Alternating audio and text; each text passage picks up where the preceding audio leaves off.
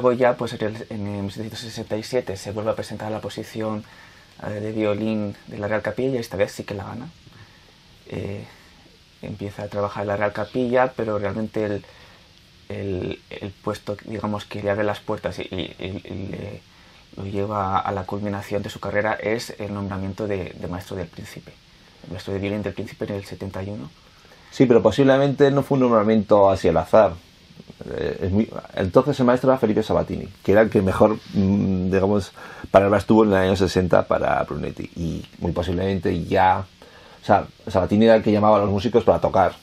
Y ya le habría llamado varias veces para tocar ante el príncipe. Entonces ya era conocido, no fue un momento al azar. Porque fue inmediatamente, se murió Sabatini y al mes siguiente ya, ya estaba Brunetti tocando. Y sí, eso ya pues le cambió toda la vida.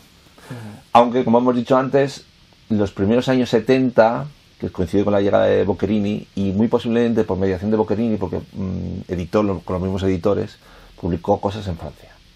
Publicó cosas en Francia, las, mm, tres ediciones que tiene, una de, tríos de Carlos, de- dedicados a Carlos, el príncipe de Asturias entonces, luego unos dúos un poco extraños, y luego unos estetos. Antes publicó unos, unos tríos, pero están dedicados al infante, pero antes de ser normal maestro, al infante Don Luis, de Boccherini. Y con eso se acabó la aventura editorial.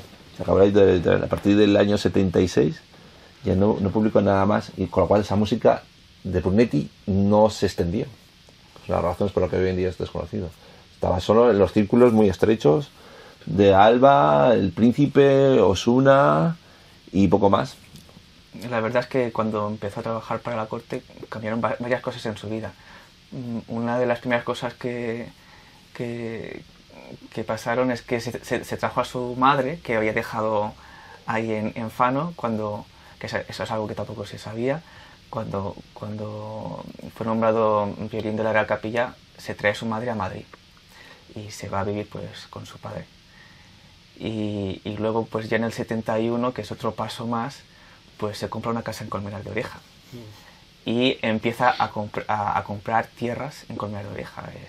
Y ganado. Y, y ganado y, y bueno, que eh, su- estatus, digamos, su estatus social pues em- empieza a, subir y a subir y a subir poco a poco y, va- y va adquiriendo ma- más, poder en- dentro de la corte porque realmente mm, las decisiones relativas a la música pasaban por él.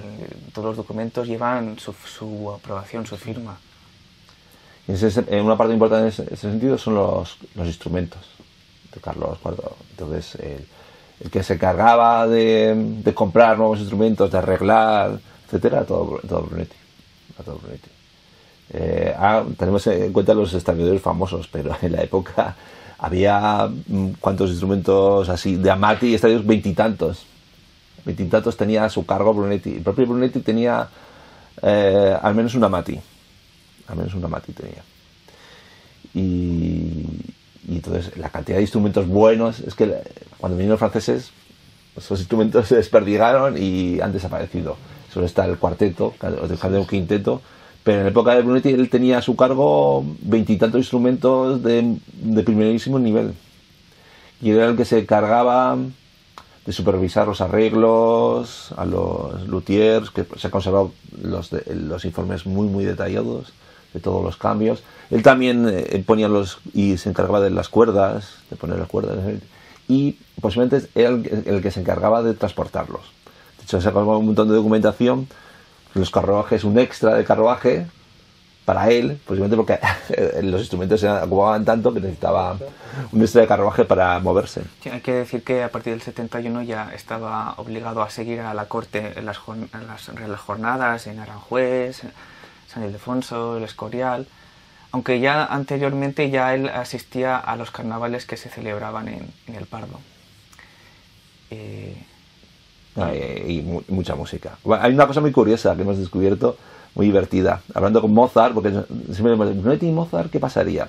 Hay un, año, en los ochenta y tantos, no sé, creo que es el 84, que me parece una documentación que se le paga a Brunetti, estaba en el Pardo, para que vaya a Madrid y compre ediciones de conciertos de piano de, de Mozart y cosas de Mozart.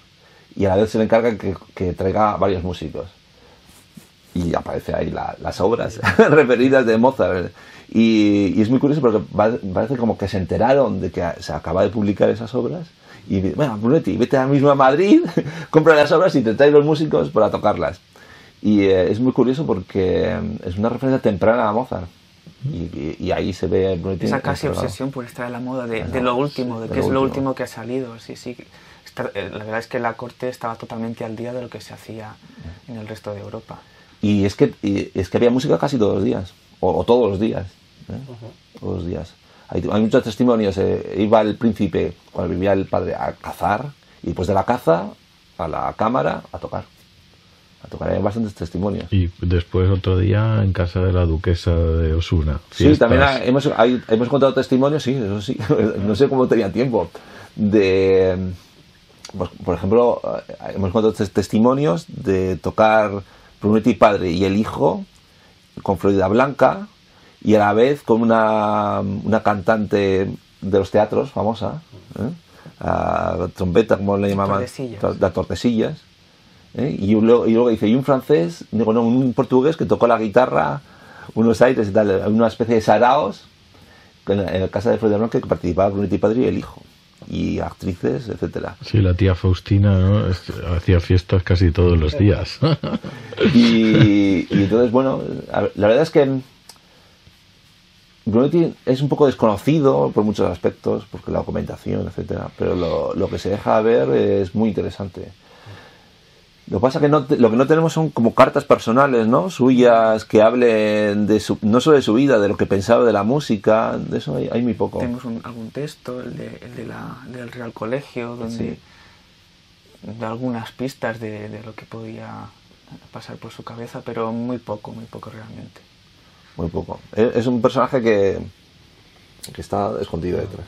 Está como escondido siempre una cosa firmando informes, etcétera, etcétera, pero no, pero no podemos decir si, si él era así o simplemente porque no hemos conservado la documentación. Es una lástima porque ese tipo de documentos siempre ayudan a, digamos, mitificar un poco al personaje. Bueno, para terminar un poco la biografía, pues, pues Carlos III fallece en diciembre del 88 y el príncipe Carlos pasa a ser Carlos IV y entonces Brunetti pasa a ser músico de la Real Capilla eh, no, de la Real Cámara. De la Real Cámara, pues perdón, de la Real Cámara. Y, bueno, eh, una cosa curiosa es que en, 1796 aparece un personaje curioso que es Pedro Anselmo Marchal, que era un francés, músico francés, que había estado antes en, Lisboa, que se vino a Madrid y parece que como que le quiso, digamos, eh, no quitaría el puesto a Brunetti, pero sí que parece que hubo cierta, ciertos, ciertas desavenencias porque quería, quería cobrar lo mismo que Brunetti, quería, digamos... Eh, bueno, quería no, cobró. Cobró, sí. Hemos encontrado la, carta que escribió Marsal a, Godoy sobre este tema. Y dijo, bueno, como estuvimos en, conversaciones privadas, yo dije que me quedaría en la corte a cambio de que cobrase exactamente lo mismo que cobra Brunetti. Y hay que decir que se le dio también la responsabilidad hasta ese, entonces Brunetti era el único que podía mandar a los copistas copiar música. A partir de entonces también a Marsal se le hizo copiar música. Esto tiene que ver, hay varias razones, pero una de ellas es que Marsal era un virtuoso del piano. Y de la... Claro, y, el príncipe Carlos era violinista. Entonces, mientras estuvo Brunetti, lo que ahí dominó era la música de cuerda. Eh, pero las, las, hijas y la gente más joven del entorno para ciego le gustaba mucho el piano y un, un gran virtuoso. Y luego también hay que decir que la música que hemos pasado de Marshall es como más más divertida. Esa faceta que hemos hablado de música de salón, pero más, todavía más de salón. ¿eh?